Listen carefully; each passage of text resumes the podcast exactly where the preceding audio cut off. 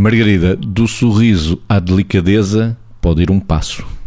Sim, do sorriso à delicadeza pode ir um passo e de facto nós sabemos hoje em dia que as relações, todas elas, deviam ser tratadas com delicadeza se quiséssemos ter uh, um bom ambiente entre as pessoas.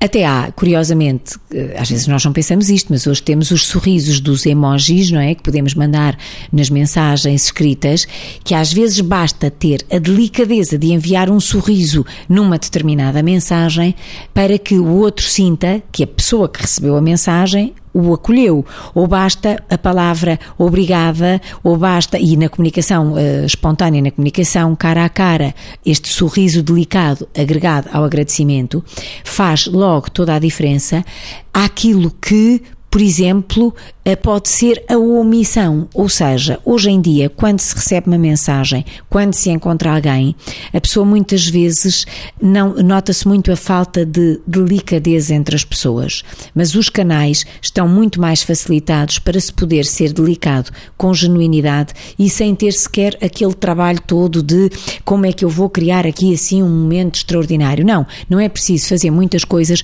para criar momentos extraordinários. É preciso ser delicado comunicado com o outro através de um sorriso, que pode ser real ou virtual, numa mensagem uh, escrita até e que cuida de uma relação. Portanto, acolher muitas vezes também é sorrir. Ser delicado consegue-se muitas vezes através de um sorriso genuíno. Do sorriso e da delicadeza, Vitor.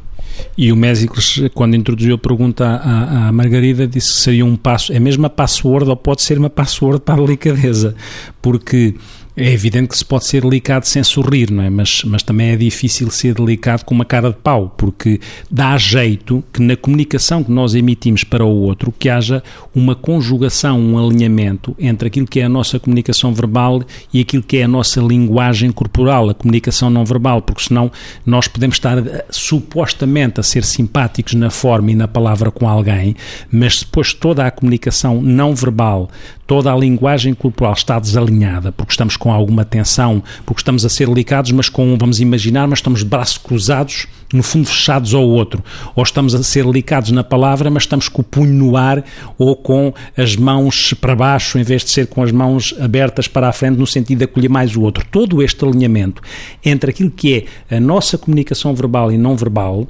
é fundamental para que nós